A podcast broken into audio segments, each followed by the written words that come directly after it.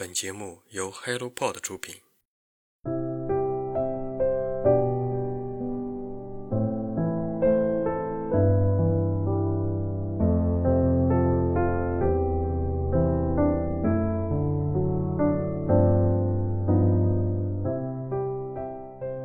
在他的笔下，丛林像一个黑洞，可以吞噬掉一切；海浪像一只巨兽，会突然卷走小孩子；暴雨会从天而降，山坡会崩塌成碎石；生活也会绝望到连小狗都抛弃你。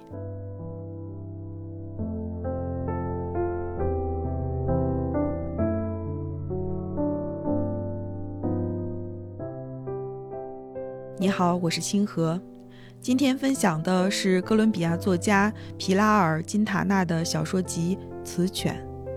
皮拉尔曾经在哥伦比亚太平洋沿岸的丛林中生活了九年。每次谈起自己的小说，他都会回忆起海岸背后令人恐惧的丛林。这本书由六个中短篇组成，围绕女性在婚姻中的困境、对母亲身份的渴望和恐惧展开，让我们读完会感觉到人性中包含的邪恶。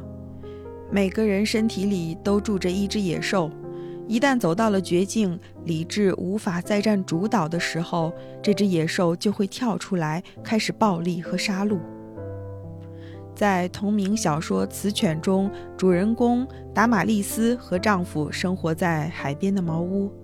他们没有孩子，他们曾经喝过草药，做过推拿，在巫医那里做过手术，都无济于事。当巫医宣布自己无能为力时，达玛丽斯松了一口气，但同时也觉得沮丧、无能，觉得自己有种作为女人的羞耻感。似乎自己是自然进化的残次品。她从此拒绝和丈夫亲热，不再指望怀上孩子，也不再因为月经而烦恼。丈夫对她不冷不热，有时候冷嘲热讽。他忍受着这样的生活，每天把家里打扫得干干净净，把小狗照顾得仔仔细细。在他的生命中，除了不能生育，还有一个心结。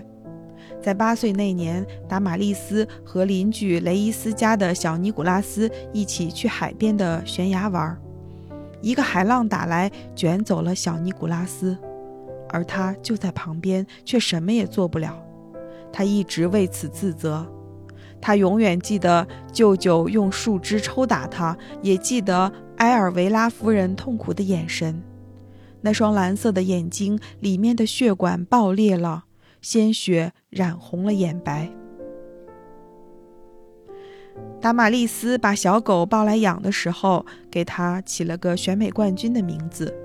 这个名字本来是准备给女儿取的，所以说小母狗在这段生活中扮演了女儿的角色，或者说小母狗填补了她没有孩子的缺失感。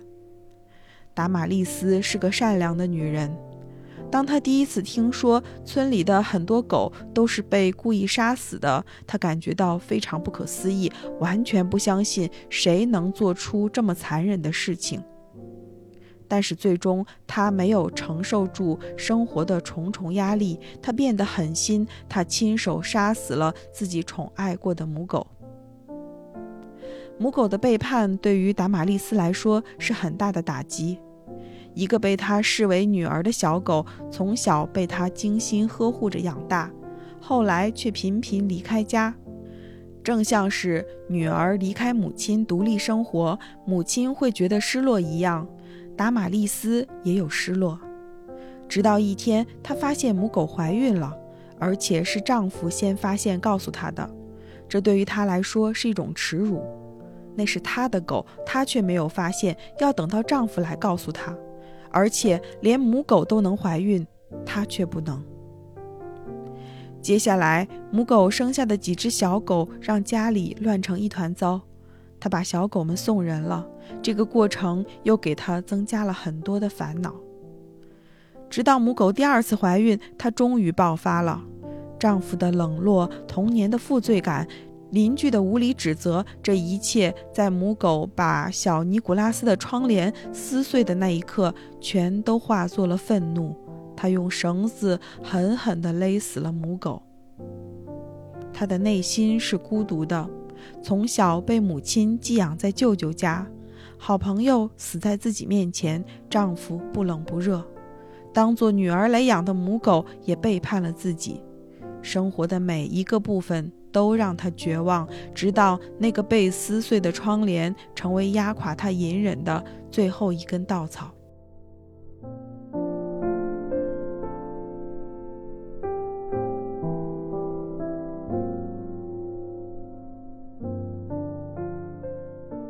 皮拉尔说：“在这个社会中，我们通常都是带着一种罪恶感长大的，尤其是女人。”我们非常努力地想要去证明自己，因为我们总觉得自己没有那么值得。